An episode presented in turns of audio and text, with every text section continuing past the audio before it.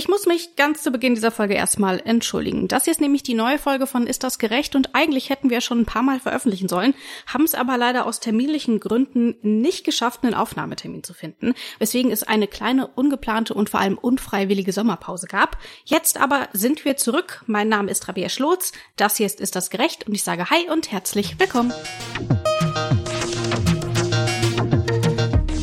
Ist das gerecht? Der Podcast über aktuelle Urteile und Grundsatzfragen der Rechtsprechung mit Achim Dörfer. Und bei mir ist natürlich auch wieder Rechtsanwalt Achim Dörfer. Ich sage Hallo Achim und Grüße nach Göttingen. Hallo Rabea und Grüße in dem Fall nach Berlin. Genau, ich bin heute in Berlin. Vielleicht hört man es auch so ein bisschen von der Akustik. Sie ist heute nicht so super optimal. Das typische ähm, Berliner Hintergrundgeräusch. genau. Äh, nee, tatsächlich bin ich in einem relativ halligen Hotelzimmer. Deswegen hoffe ich, dass es von der Aufnahmequalität trotzdem geht. Denn eigentlich, wenn ich sowas habe, krieche ich immer unter die Bettdecke. Aber die Bettdecke hier ist so dick, dass ich, ich habe es versucht und ich habe einfach keine Luft gekriegt. Und deswegen müssen wir es jetzt so ohne Bettdecke aufzeichnen und dafür einen, einen minimalen Abstrich in der Audioqualität hin. Ich hoffe, das ist für alle okay. Ja, und die Berufsgenossenschaft ist da, glaube ich, auch mit einverstanden, dass du dich da nicht in Lebensgefahr begibst. Kannst du mich dann vertreten? Absolut. Perfekt. Dann lass uns doch mal über unser heutiges Thema sprechen. Es klingt nämlich erstmal ziemlich cool, zumindest wenn wir uns das amerikanische Prinzip anschauen. Und zwar sprechen wir heute über die Frucht des vergifteten Baumes, also Fruit of the Poisonous Tree. Das ist ein US-amerikanischer Rechtsgrundsatz. Was bedeutet das denn genau? Es hat nichts mit Adam und Eva zu tun und in den mit dem Apfel, in den sie beißen, sondern worum geht's, Achim?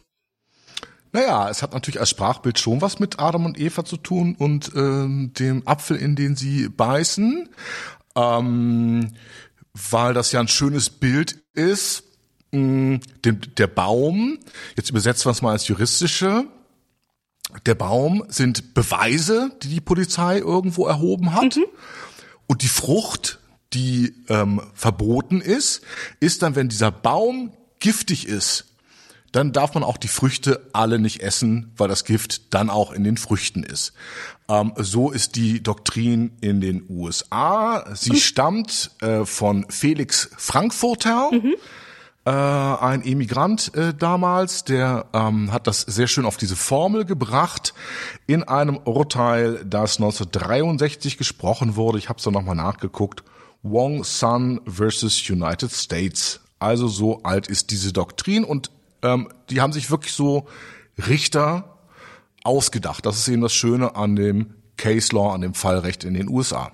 Und vielleicht sollten wir es jetzt auch tatsächlich übersetzen, denn an einem Beispiel, es bedeutet, wenn ich ähm, ein Auto durchsuche und in diesem Auto finde ich die Mordwaffe zum Beispiel, so, mhm. weil total viele Mörder das in Autos verstecken.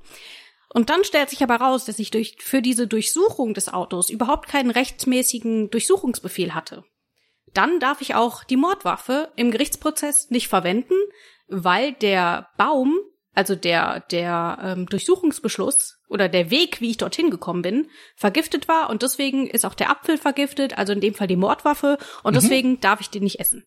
Oder genau. vor, Gericht, vor Gericht verwerten. Genau, das ist sozusagen die Regel und diese Regel gilt sehr, sehr breit. Mhm. Mm, das basiert auch ähm, auch um das vielleicht nochmal zu sagen, wenn wir uns hier so ein bisschen auch ähm, ins US-amerikanische Recht hineinfühlen auf dem Fourth Amendment, also dem vierten Verfassungszusatz. Es gibt ja eine amerikanische Verfassung und da gibt es dann eine ganze Reihe von Zusätzen, die danach beschlossen wurden. Darin findet sich im Wesentlichen das, was wir in Deutschland Grundrechte nennen und das Fourth Amendment ähm, bedeutet eben, dass man gegen illegale Durchsuchungen des Hauses ähm, und so weiter geschützt ist.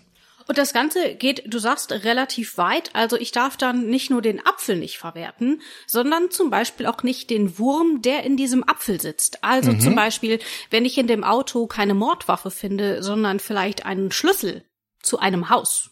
Mhm. Und dann gehe ich in das Haus rein und dort liegt die Mordwaffe. Dann darf ich das trotzdem nicht verwenden, weil immer noch der Ursprung dieser Durchsuchung illegal war und deswegen darf ich eben auch alles weitere, was daraus gefunden wird, nicht verwerten. Zum Beispiel auch, wenn ich dann die Mordwaffe dem Verdächtigen vorlege und der sagt, ja stimmt, Sie haben mich erwischt, ich war's. Auch das ist dann nicht verwertbar, weil der Durchsuchungsbeschluss äh, vorher nicht rechtsmäßig war. Ist das richtig? Ja, aber jetzt komme ich auf dein letztes Beispiel. Äh, es kommt drauf an. War ja klar. War ja klar. Ich leg ihm das vor und er erzählt dann irgendwas. Ähm, wir merken uns aber zunächst mal ein ganz strenges Regel-Ausnahmeverhältnis. Mhm. Die Regel ist wirklich von dem giftigen Baum ist nichts verwendbar. Also egal wie weit der Apfel fällt. Egal wie weit der Apfel fällt und mhm. ob ich dann vielleicht äh, neue Apfelbäume draus pflanze oder was auch immer. Ähm, damit haben wir, glaube ich, das Beispiel jetzt auch schon fast zu Tode strapaziert. Mhm. Ähm, das ist die ganz große Regel und davon gibt es ähm, noch nicht mal eine Handvoll Ausnahmen. Also ein strenges Regel-Ausnahme-Verhältnis. Das ist mir erstmal wichtig, das hier festzuhalten, weil wenn wir nachher zum deutschen ähm, Bereich kommen, zur Parallele, das ist nämlich genau umgekehrt das Regel-Ausnahme-Verhältnis. So, und weswegen habe ich gesagt, äh, es kommt drauf an, als du sagtest, es wird dem ähm, möglichen Täter, dem Verdächtigen, die Mordwaffe vorgelegt und der legt dann ein Geständnis ab, ähm, dann ist es eventuell so, dass da dann eben eine Ausnahme gilt und das wäre dann die, ich habe mir das natürlich vorher hier alles angelesen, will jetzt nicht so tun, als, als wärst ja, Experte im Strafrecht genau, von Amerika. das ist eben richtig. Ich bin jetzt mal hier dem Kollegen mit seiner doch gelungenen Website sehr dankbar, dem Stephen G. Rodriguez in Los Angeles. So, der äh, führt dann nämlich als ähm, dritte dieser Ausnahmen an, there was an intervening act of free will. Ja, also wenn jetzt ähm, sich der spätere Angeklagte dann entscheidet, obwohl dagegen ähm, äh, illegal durchsucht wurde und so weiter und so weiter und so weiter, dann trotzdem aus eigenem Antrieb ähm, nachträglich dann zur Polizeiwache zu laufen und ein ähm, Geständnis abzulegen, dann ist das ähm, admissible, also verwendbar dann im Prozess. Aber das sind eben wirklich diese ganz kleinen Ausnahmen, die es hier gibt. Ansonsten greift das strikt durch. Aber das bezieht sich dann tatsächlich darauf, dass äh, der Verdächtige wusste, dass das Ganze nicht verwertbar war. Aber wenn er das jetzt zum Beispiel ähm, in einem Verhör konfrontiert wird und davon ausgeht, shit, jetzt haben sie mich, ähm, und ich möchte gerne irgendwie noch was Strafmilderndes machen, deswegen lege ich jetzt ein Geständnis ab ähm, und erfahre erst danach, dass sie die Mordwaffe gar nicht verwenden dürfen. Dann genau, es muss wirklich die Kausalkette unterbrochen sein. Ja. Das eine darf mit dem anderen nichts zu tun haben. Ähm, dann geht's. Genau. Und so ist es also in den USA. Uh, the Fruit of the Poisonous Tree klingt wie gesagt sehr sehr cool. Ähm, Habe ich tatsächlich auch durch die Serie Good Wife gelernt. Äh, mhm. Was ist das auch schon einige Jahre her, aber ich dachte, jetzt ist doch mal ein guter Zeitpunkt, sich das Ganze nochmal anzuschauen. Und dann habe ich geguckt, hm, was ist denn das deutsche Pendant dazu? Und schon wird's äh, äh ein bisschen beamtendeutschiger. Es, ist, es sind dann nämlich die Beweisverwertungsverbote. Klingt schon wieder gar nicht so spannend, ja. aber ist trotzdem spannend. Das verspreche ich jetzt schon mal. Deswegen lass uns vielleicht mal schauen, denn es gibt ja im Deutschen erstmal die Beweisverwertungsverbote, die habe ich eben schon genannt, aber es gibt noch einen Schritt vorher, nämlich die Beweiserhebungsverbote und die sind dort auch wichtig. Und ich nehme an, wie der Name bedeutet es, dass bestimmte Beweise gar nicht erst erhoben werden dürfen. Zum Beispiel darf ich nicht in einem Verfahren ähm, eine frühere Strafe, die auch schon abgesessen wurde und so weiter, als Beweisstück gegen den Angeklagten verwenden. Also ich darf nicht sagen, der hat schon mal eine Bank überfallen. Ähm, das ist ein Beweisstück, der wurde hier verurteilt und das spricht jetzt dafür, dass der wieder eine Bank überfallen hat. Das ist ein Beispiel. Was gibt es denn darüber hinaus noch? Naja, bei der Beweiserhebung natürlich Folter ähm, und solche Dinge, ne? mhm. ne? Drohung, ähm, alles. Man, äh, es gibt natürlich viele, viele Einzelfälle. Ich habe mal versucht, so das für mich so auf einen Nenner zu bringen. Uns läuft natürlich dann schon auch auf eine verfassungsrechtliche Rechtsprechung mhm. auch des äh, Bundesgerichtshofs äh, der Senate für Strafsachen hinaus, äh, auch auf große verfassungsrechtliche Abwägungen, die da getroffen werden müssen. Ne? Also wir können uns merken, äh, im Grunde alles, was wirklich grob gegen die Menschenwürde mhm. verstößt, wobei eben hier zur Menschenwürde auch der eine ganz wichtige Satz gehört, dass sich nämlich niemand selbst belasten muss, wo also auch das umgangen wird oder so, werden wir eigentlich immer einen Beweiserhebungsverbot bereits haben, genau auf das dann eben, wenn falsch erhoben wurde, dann eventuell ein Beweisverwertungsverbot äh, folgt. Und dann vielleicht noch mal ein Schritt weiter, das wäre dann aus meiner Sicht die genaue Entsprechung zu dieser Fruit of the Poisonous Tree Doctrine, ähm, die sogenannte Fernwirkung von Beweisverwertungs verboten. Also wenn ich einen Beweis nicht verwerten durfte, weil er falsch erhoben wurde, darf ich dann aber die weiteren Schlüsse, die sich daraus ergeben haben, als unvergiftet weiter verwerten. Und ich möchte es vielleicht mal ähm, vorwegnehmen, das Ergebnis, weil ich gerne einen kleinen Scherz unterbringen wollte. Das ist immer gut, wenn man Scherze ankündigt. ja, das ist immer, immer sehr, sehr Die machen gut. sie besonders lustig. ja, genau. Das ist übrigens auch immer das, was mich an der Serie Seinfeld äh, stört, dass der Jerry Seinfeld dauernd über seine eigenen Witze lächelt. Als schlechter Schauspieler. Das versalzt es mir so ein bisschen. Die Kollegen spielen ihn natürlich ständig an die Wand. Nein, so. Ähm, also, wir haben diese Fernwirkung und ähm, damit geht jetzt im Regelausnahmeverhältnis aber der Bundesgerichtshof und auch das Bundesverfassungsgericht ganz anders um als in den USA, dass nämlich das typischerweise in der Fernwirkung alles verwertbar ist, außer es sprechen eben ganz gewichtige Gründe dagegen. Und jetzt kommen wir zum Ausgangsbeispiel des, der Frucht des verbotenen Baumes. Also in dieser Bibelversion des BGH wären wir jetzt alle noch im Paradies. Mhm ähm, weil sich ja Adam und Eva hätten herausreden können. Das heißt, die haben zwar den Apfel gebissen, aber sagen dann. Ja, es gibt oh, doch gar du. keine Fernwirkung. Es ist doch egal, ob ich da jetzt reingebissen habe, ob der Baum vergiftet ist. Äh, es gibt keine Fernwirkung des äh, Herr, du darfst uns die auf keinen Fall aus dem Paradies werfen. Ja, der BGH hat das auch so entschieden. Also in der äh, BGH-Version wäre diese Geschichte ganz anders ausgegangen. Da passt dann eben dieses Beispiel von Felix Frankfurter nicht mehr. Deswegen, da werden wir auch gleich noch mal ein bisschen detaillierter drauf eingehen. Ich will aber zunächst noch mal bei den ähm, Beweiserhebungsverboten bleiben. Wir haben ja jetzt quasi die unterschiedlichen Beweiserhebungsverbote genannt. Ich will sie aber auch noch mal benennen.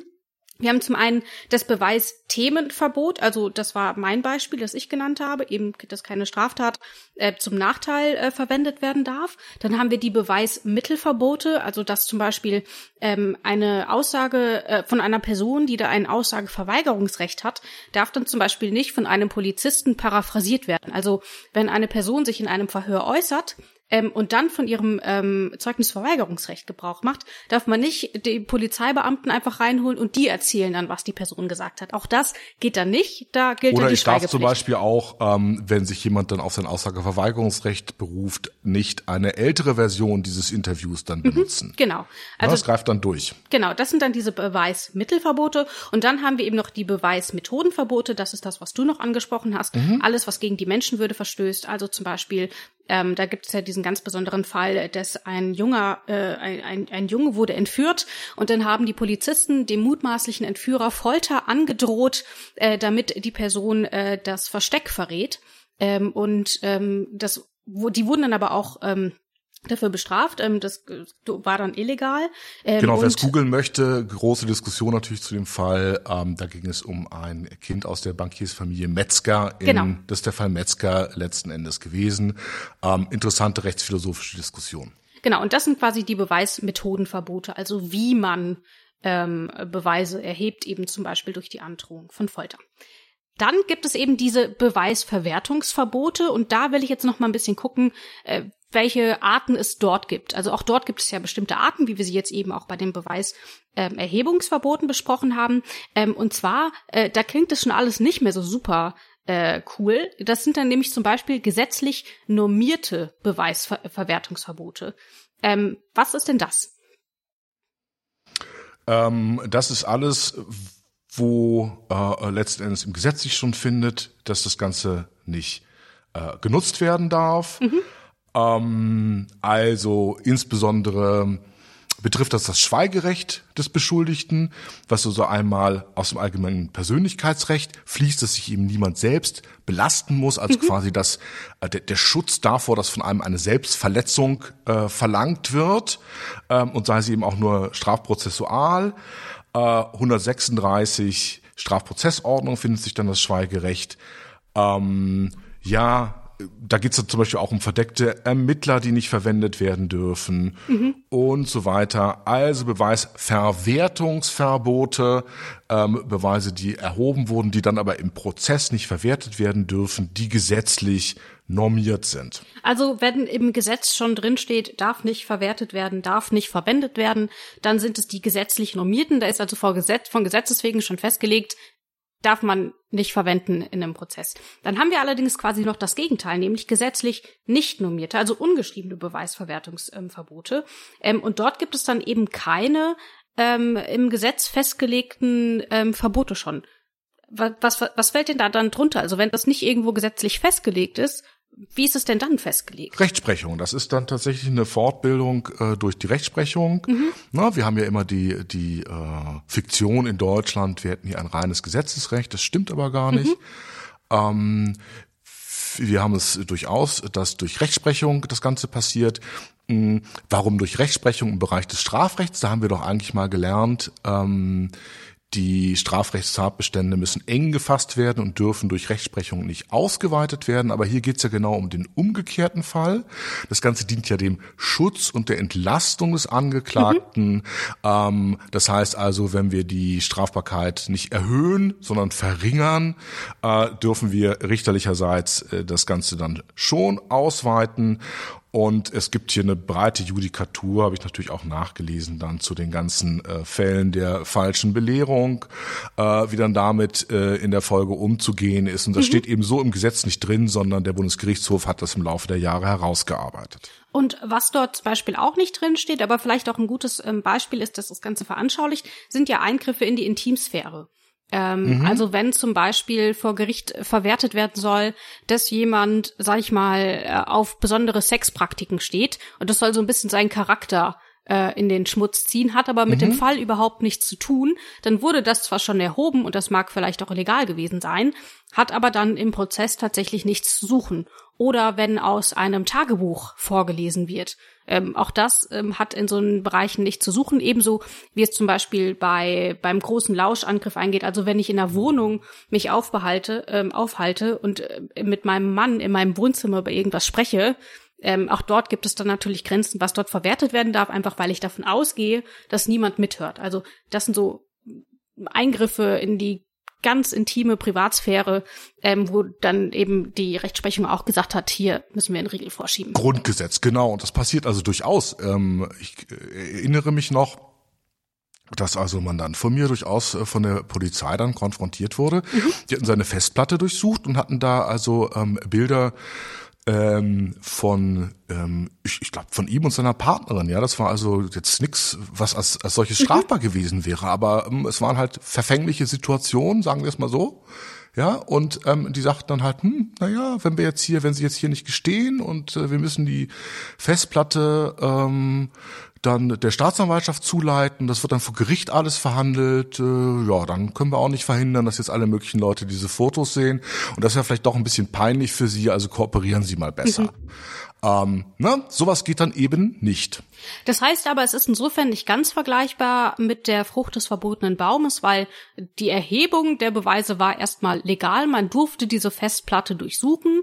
Und dann darf man aber die Beweise, die man dort gefunden hat, trotzdem nicht verwerten, zum Beispiel, weil sie eben in die, in die tiefste Intimsphäre der Person eingreifen und gar nichts zum Fall zu tun haben. Genau, und man darf dann eben die Beweise, die man hier weiter hätte erheben wollen, nämlich ein Geständnis, mhm.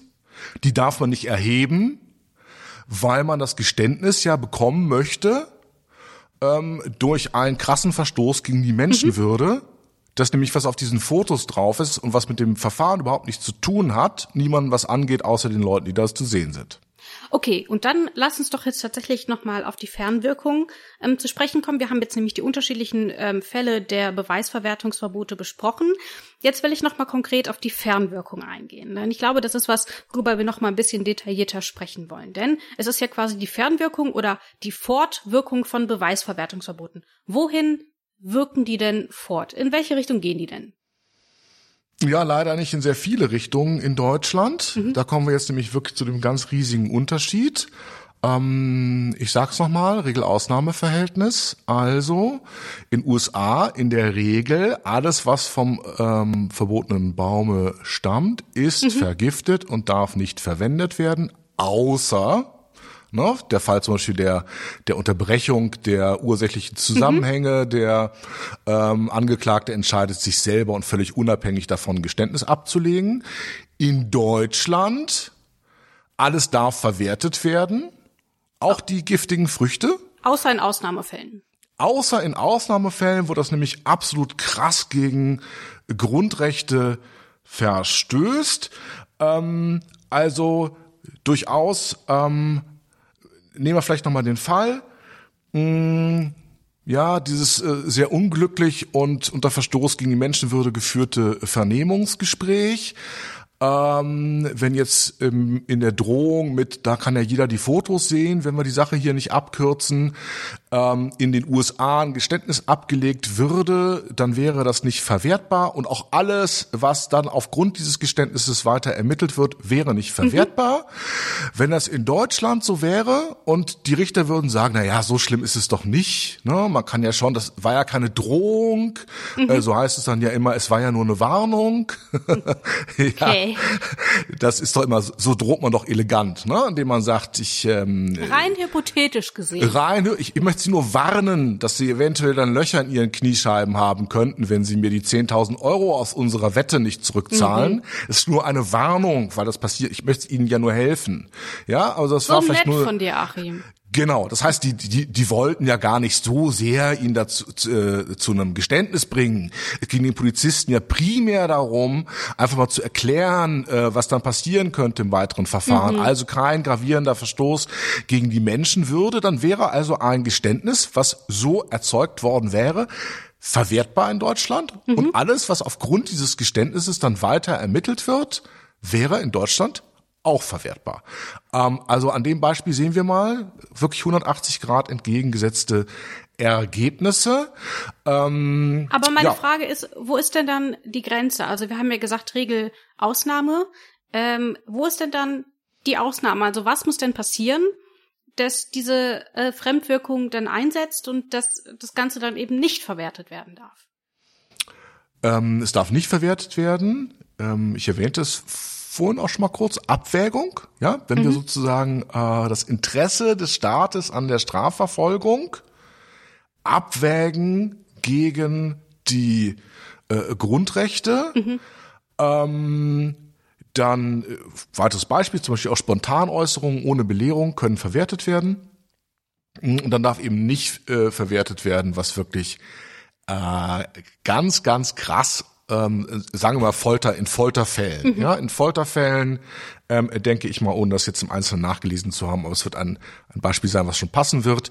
In Folterfällen ähm, kann dann eben nicht verwertet werden, was aus dieser Folter stammt und was eben weiter aufgrund dieser Folter ermittelt wurde, ähm, aber eben tatsächlich dann nur in diesen ganz, ganz krassen Fällen, mhm. weil ähm, ja, warum? Warum ist es so? Warum ist sozusagen der äh, Bundesgerichtshof hier so lax? Ich habe ich hab, ich hab eine Erklärung gefunden und ich würde ja, gerne von dir wissen, ob sie mal. stimmt. Und zwar, mhm. und das zitiere ich jetzt mal eben von juraindividuell.de, ähm, mhm. das sei in Deutschland nicht erforderlich, da unsere Polizeibeamten so gut ausgebildet seien, dass eine solche Disziplinierung unnötig sei. Genau, das habe ich auch gelesen und da ist mir wirklich die Kinnlade runtergeklappt. Also ich will jetzt unserem Polizeibeamtinnen natürlich nichts unterstellen, ähm, aber wir hören doch immer wieder von Fällen, dass ähm, etwas nicht richtig protokolliert wurde, dass ähm, ein Verhör, zum Beispiel bei Mordverdächtigen, ist es ja so, dass äh, die Verhöre immer aufgezeichnet werden müssen. Mhm. Und das wird dann aus Versehen nicht gemacht, dann ging plötzlich der Rekorder nicht und so weiter. Also es, es gibt ja durchaus Fälle, da, da mögen unsere Polizeibeamtinnen noch so gut ausgebildet sein, aber sie sind halt trotzdem auch nur Menschen. Und deswegen frage ich mich, welche Konsequenz haben denn diese Beweisverwertungsverbote überhaupt, wenn zwar dagegen verstoßen wird, gegen diese Beweisverwertung, aber am Ende darf das, was dabei rausgekommen ist, trotzdem verwertet werden. Also, wie sinnvoll ist denn diese Regelung dann? Ja, die ist leider nicht besonders sinnvoll. Und ähm, ich, ich konnte es auch erst gar nicht glauben, als ich äh, äh, genau diese Erklärung auch irgendwo gelesen habe. Bin ganz aufgebracht äh, zu meinem studentischen Mitarbeiter, nee, ist er gar nicht mehr, er ist jetzt Diplomjurist, also frisch äh, fürs Examen gelernt, mhm. lernt jetzt gerade frisch fürs zweite Examen, da ist man ja immer dann auf dem Höhepunkt seines Wissens. und da habe ich gesagt, ist es wirklich wahr? hat der BGH das wirklich gesagt? Ja, hat er.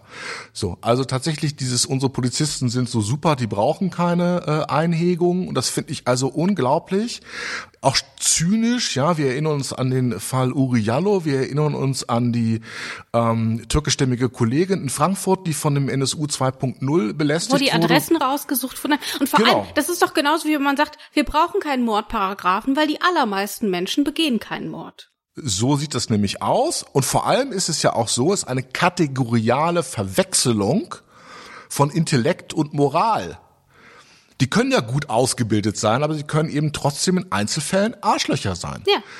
Ähm, und dann tatsächlich ihre hervorragende Ausbildung dazu nutzen, um ähm, den Kindergarten und die Privat, äh, äh den Kindergarten und die Privatadresse äh, ähm, der Tochter einer missliebigen ähm, Rechtsanwältin herauszufinden. Natürlich ist das nur aufgrund einer sehr, sehr guten Ausbildung möglich. Du oder ich könnten das gar nicht. Ähm, aber es führt dann eben zum genauen Gegenteil rechtsstaatlicher Ergebnisse.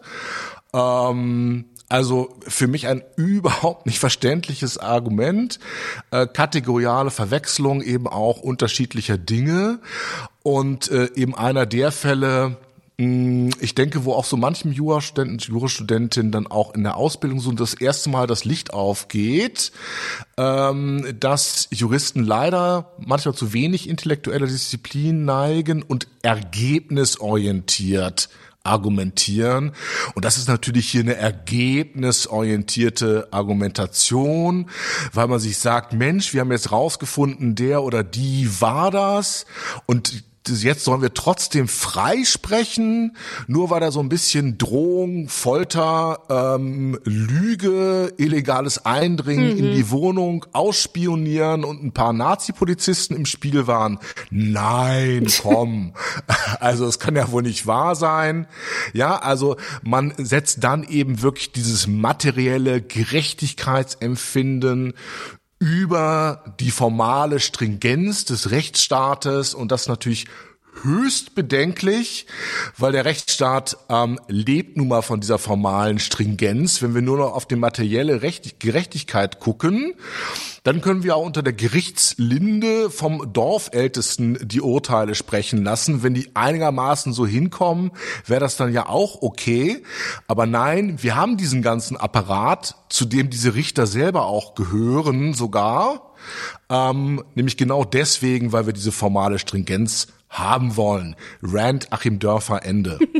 dann habe ich aber trotzdem noch eine Frage. Denn wer überprüft denn dann, ähm, ob es hier überhaupt so einen Verbotsverstoß gegeben hat? Also ist das dann zum Beispiel der Strafverteidiger, der sagt, hey Moment, äh, das dürfen wir aber hier gar nicht verwenden? Ähm, oder wer, wer, wer sagt denn da am Ende, ja hupala, das, das, das, das lief jetzt aber nicht so gut?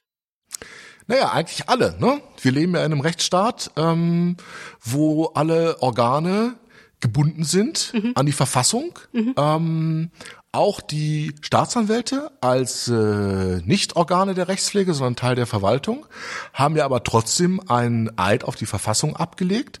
Ähm, das heißt, eigentlich muss dann ein Staatsanwalt das Ganze schon aussortieren und bei der Polizeidienststelle anrufen und sagen, Leute, so könnt ihr das nicht bringen. Das nächste Mal macht ihr das aber ähm, anders, ja. Also einfach so auf den Boden schubsen und in den Bauch treten, ähm, möchte ich hier in Akten demnächst nicht mehr lesen. Mhm. Ähm, da müsste es eigentlich schon aussortiert werden und dann muss natürlich der Richter auch sagen, das lasse ich nicht zu. Und genau, als letztes Bollwerk der Freiheit ähm, der Rechtsanwalt natürlich darauf hinweisen, dass das hier überhaupt nicht geht und dass man der Verwertung äh, dieser Beweise widerspricht. Kann, ist es denn dann aber zum Beispiel auch ein Revisionsgrund? Also wir haben gesagt, es gibt keine Fernwirkung. Diese Beweismittel dürfen trotzdem noch verwendet werden. Sie sind also vor Gericht tatsächlich einsetzbar. Aber du hast gesagt, der Strafverteidiger zum Beispiel darf Einspruch erheben. Bringt es mhm. was? Also muss dann der ja. Richter sagen, ja, Sie haben recht, oder kann der auch sagen, ja, ich notiere das im Protokoll, aber jetzt setzen Sie sich mal wieder? Genau, das passiert ja, deswegen haben wir dann ja nachher die BGH-Rechtsprechung, weil es läuft ja folgendermaßen. Ähm, es gibt das erstinstanzliche Urteil, dann gibt es ja noch eine Berufung drauf, wo auch nochmal das, das Recht überprüft äh, wird, aber auch die Tatsachen. Mhm in der Berufung und die Revision heißt ja, es wird nur noch das Recht überprüft, nicht die Tatsachen. Ne, wir hatten es ja jetzt hier im Fall äh, Lübcke, wo ja einer der beiden mutmaßlichen Täter dann freigesprochen wurde. Mhm. Und das Ganze ist zum Bundesgerichtshof hochgegangen und ähm, auf die äh, Rechtsmittel der Staatsanwaltschaft und auch der Nebenklage hin. Und der Bundesgerichtshof hat dann nicht nochmal die komplette ähm, Beweisaufnahme die Inhalte als solche, die Tatsachen überprüft, sondern nur geguckt, ob das Recht richtig angewandt wurde. Mhm. Und darunter fallen dann natürlich eben auch Fälle, ähm, hat das vorangegangene Gericht möglicherweise ein Beweisverwertungsverbot übergangen. Deswegen haben wir dazu ja auch die BGH-Rechtsprechung, weil das im Wege der Revision eben beim BGH dann auch landet. Also völlig richtig, wie du vermutest. Ähm, der Richter ähm, sagt dann einfach dem Anwalt, er soll sich hinsetzen und die Klappe halten und macht einfach weiter. Ne? Und in einer idealen Welt dann ähm, auch mit einem großartigen Happy End äh, wird es dann eben in der nächsten Instanz kassiert. Das heißt aber, man darf die Fernwirkung durchaus berücksichtigen. Man darf sagen, hier hat es ein ähm, Verwertungsverbot ähm, gegeben und deswegen streichen wir das jetzt. Mhm. Man muss aber nicht. Nein, man, man muss schon. Also ähm, darüber steht ja wieder das Grundgesetz. Es passiert eben nur in der Praxis relativ selten. Gerade weil man natürlich ähm, ergebnisorientiert denkt und gerade weil man natürlich, da können wir uns ja auch alle in die Richter hineinversetzen, ähm, wenn ich weiß, der war's oder die war's und ich muss trotzdem aus Rechtsgründen freisprechen, na, das ist ja nicht sehr angenehm. Mhm. Ähm, und, und da fühlt man vielleicht auch die Verantwortung, ja, jemanden, der vielleicht gefährlich ist, dann auch wieder auf die Menschheit ähm, loszulassen. Ähm, aber ich, also es, ne, es ist zwingendes Recht, ich muss es dann eigentlich berücksichtigen, es wird eben dann nur in vielen Fällen nicht berücksichtigt. Und was würdest du dann als Fazit sagen? Ist das gerecht oder würdest du sagen, das US-amerikanische System oder das deutsche System ist aus irgendeinem Grund besser? Also das ähm, drehe ich jetzt mal so äh, erstmal äh, ein bisschen zurück auf die ganz große rechtsphilosophische Ebene. ähm, schon bei den alten Griechen war es dann ja so, ähm, dass es die einen gab, die davon ausgingen, Menschen sind eigentlich gut und das andere ist die Ausnahme und die anderen gingen davon aus, Menschen sind eigentlich böse und das andere ist die Ausnahme. Und ich glaube aber, dass letzten Endes ein Strafrechtssystem besser funktioniert und gerechter ist, das institutionell schon den darin tätigen Personen durchaus kritisch und kontrollierend gegenübertritt. Ich habe also kein grundsätzliches Vertrauen darin, dass ähm, ausgerechnet im Strafrechtssystem nun die allerbesten Menschen arbeiten. Da arbeiten genauso normale Menschen wie sonst auch. Und deswegen müssen die auch genauso kontrolliert werden. Und ähm, ich würde mir durchaus ähm, eine Rechtsprechung in Deutschland auch wünschen, die stärker in diese US-amerikanische Richtung geht und äh, doch noch erheblich mehr Fernwirkungen von Beweisverwertungsverboten annimmt, als es heute der Fall ist. Das sagt Rechtsanwalt Achim Dörfer. Ich sage vielen Dank für das Gespräch. Ich danke dir, Rabia. Und das war's dann auch schon wieder für diese Woche. Und leider habe ich schlechte Nachrichten, denn in den nächsten zwei Wochen gibt's schon wieder keine neue Folge. Äh, diesmal dann urlaubsbedingt. Aber dann, Anfang Oktober, dann sind wir auf jeden Fall zurück. Ähm, und deswegen sage ich jetzt schon mal vielen Dank, Achim, und wir hören uns im tiefsten Herbst wieder. Genau, man kann ja auch immer noch mal so ein paar Folgen von The Good Wife gucken. Genau, kann ich äh, immer empfehlen. Vielen Dank auch dir, Rabia. Ciao. Tschüss auch von mir. Ist das gerecht? Der Podcast über aktuelle Urteile und Grundsatzfragen der Rechtsprechung mit Achim Dörfer.